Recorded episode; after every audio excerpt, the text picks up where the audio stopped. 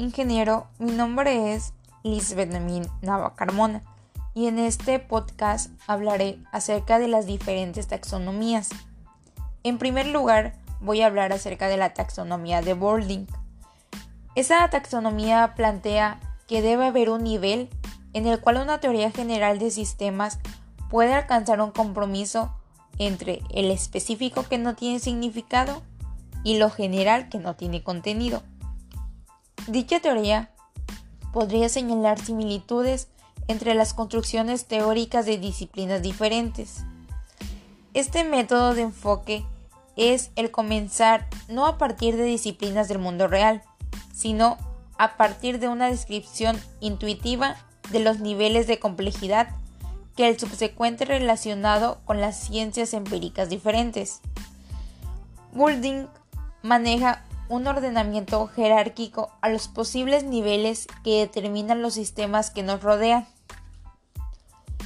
tomándolo de la siguiente manera. El primer nivel está formado por las estructuras estáticas. Es el marco de referencia. Un ejemplo es el sistema solar. El segundo nivel de complejidad son los sistemas dinámicos simples, de movimientos predeterminados, denominado también el nivel del movimiento del reloj. El tercer nivel de complejidad son los mecanismos de control o los sistemas cibernéticos.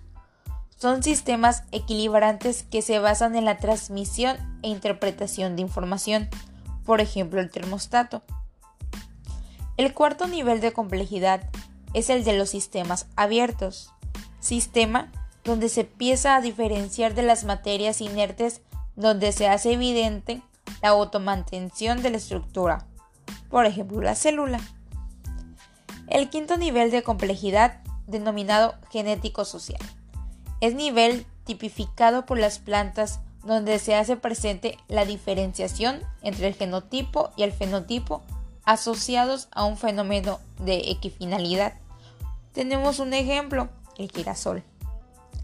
El sexto nivel de complejidad de la planta al reino animal Aquí se hace presente receptores de información especializados y una mayor movilidad. El séptimo nivel de complejidad es el nivel humano, es decir, el individuo humano considerado como sistema. El octavo nivel de organización constituido por las organizaciones sociales, también llamado sistema social, a organización y relaciones del hombre constituyen la base de este nivel. Y por último, el noveno nivel. Ese noveno nivel de complejidad es el de los sistemas trascendentes, donde se encuentra la esencia, lo final, lo absoluto y lo inescapable. A continuación, ahora hablaré acerca de la taxonomía de Jordan. Trata más que nada de la creatividad como parte de sistemas llamados sobrenaturales esta taxonomía indica la transformación del espacio sobrenatural en el que el sistema creativo se extiende al espacio físico de nuestros sentidos empíricos. La taxonomía de Jordan describiría la creatividad como la octava categoría de un sistema organísmico funcional no resuelto, una parte continua de espacio-tiempo. En 1968, hace referencia a otra categoría de sistemas sobrenaturales. En teoría de la evolución se conoce como regla o ley de Jordan a la afirmación de David Starr Jordan de que las especies estrechamente relacionadas tienen distribuciones geográficas no similares, pero sí bastante próximas, separadas a veces solamente por un obstáculo natural insalvable ya sea un brazo de agua o una montaña. En ictiología, la regla de Jordan establece que el número de vértebras de un pez está altamente correlacionado con la latitud. Partió de tres principios de organización que le permitió percibir a un grupo de entidades como si fuera un sistema. Estos principios son razón de cambio, propósito y conectividad. Cada principio define un par de propiedades de sistemas que son opuestos polares, Así, la razón de cambio conduce a las propiedades estructural y funcional. El propósito conduce a la propiedad con propósito y a la de sin propósito. El principio de conectividad conduce a las propiedades de agrupamientos que están conectados densamente organísmicas o no conectados densamente mecanicista o mecánica. Existen ocho maneras para seleccionar uno de, de entre tres pares de propiedades, proporcionando ocho celdas que son descripciones potenciales de agrupamientos merecedoras del nombre sistemas. Él argumenta que al hablar acerca del sistema debemos utilizar solamente descripciones dimensionales de este tipo y debemos evitar especialmente frases como sistemas de autoorganización. La taxonomía de Beer. Esta taxonomía define un sistema viable como aquel que es capaz de adaptarse al medio en cambio. Para que esto pueda ocurrir, debe poseer tres características básicas. La primera característica es ser capaz de autoorganizarse, mantener una estructura constante y modificarla de acuerdo a las exigencias, un equilibrio. La característica número 2 es ser capaz de autocontrolarse, mantener sus principales variables dentro de ciertos límites que forman un área de normalidad. Y la característica número 3 es poseer un grado de autonomía, poseer un suficiente nivel de libertad determinado por sus recursos para mantener esas variables dentro de su área de normalidad.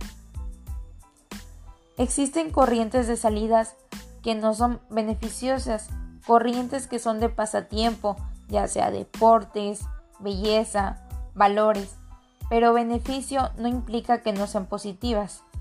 Se denomina ciclo de actividad a la relación que guarda la corriente de entrada con la corriente de salida. Es decir, si hay producto, entonces capta insumos. El sistema está trabajando. Beer señala que en el caso de los sistemas viables, estos están contenidos en supersistemas viables. En otras palabras, la viabilidad es un criterio para determinar si una parte es o no un subsistema y entendemos por viabilidad la capacidad de sobrevivencia y adaptación de un sistema en un medio en cambio. Evidentemente, el medio de un sistema será el sistema o gran parte de él.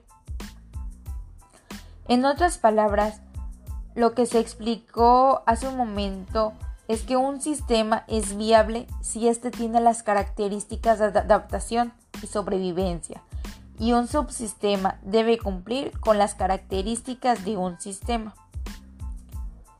Esta teoría de planteamiento de BIR como un sistema cibernético para medir y manipular la complejidad a través de las matemáticas, para diseñar sistemas complejos a través de la teoría general de sistemas, para estudiar organizaciones viables a través de la cibernética, para trabajar eficazmente con personas a través de la ciencia del comportamiento. Y por último, para aplicar todo lo anterior a asuntos prácticos. La taxonomía de Checkland.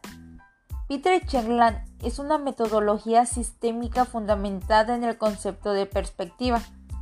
Representa la visión propia de un observador o grupo de ellos sobre un objeto de estudio, visión esta que afecta las decisiones que los observadores puedan tomar en un momento dado sobre su accionar con el objeto. Esta taxonomía define a los sistemas en sistemas duros y sistemas blandos. Los sistemas duros se interesan solo en una simple W. Se define una necesidad y en la metodología de sistemas suaves están relacionados con las diferentes percepciones que derivan de diferentes WS. La metodología emerge un sistema de aprendizaje en el cual las WS fundamentales se exponen y se debaten junto con las alternativas. Los sistemas blandos son aquellos que están conformados por actividades humanas. Tienen un fin perdurable en el tiempo y presentan problemáticas blandas, es decir, aquellas problemáticas de difícil definición y carentes de estructura, en las que los fines, metas, propósitos son problemáticos en sí. Clasificó los sistemas como sistemas naturales, sistemas diseñados, sistemas de actividad humana, sistemas sociales y sistemas trascendentes. Los sistemas naturales es la naturaleza, sin intervención del hombre no tiene un propósito claro. Los sistemas diseñados sí son creados por alguien y tienen un propósito definido. Los sistemas de actividad humana contienen organización estructural, propósito definido.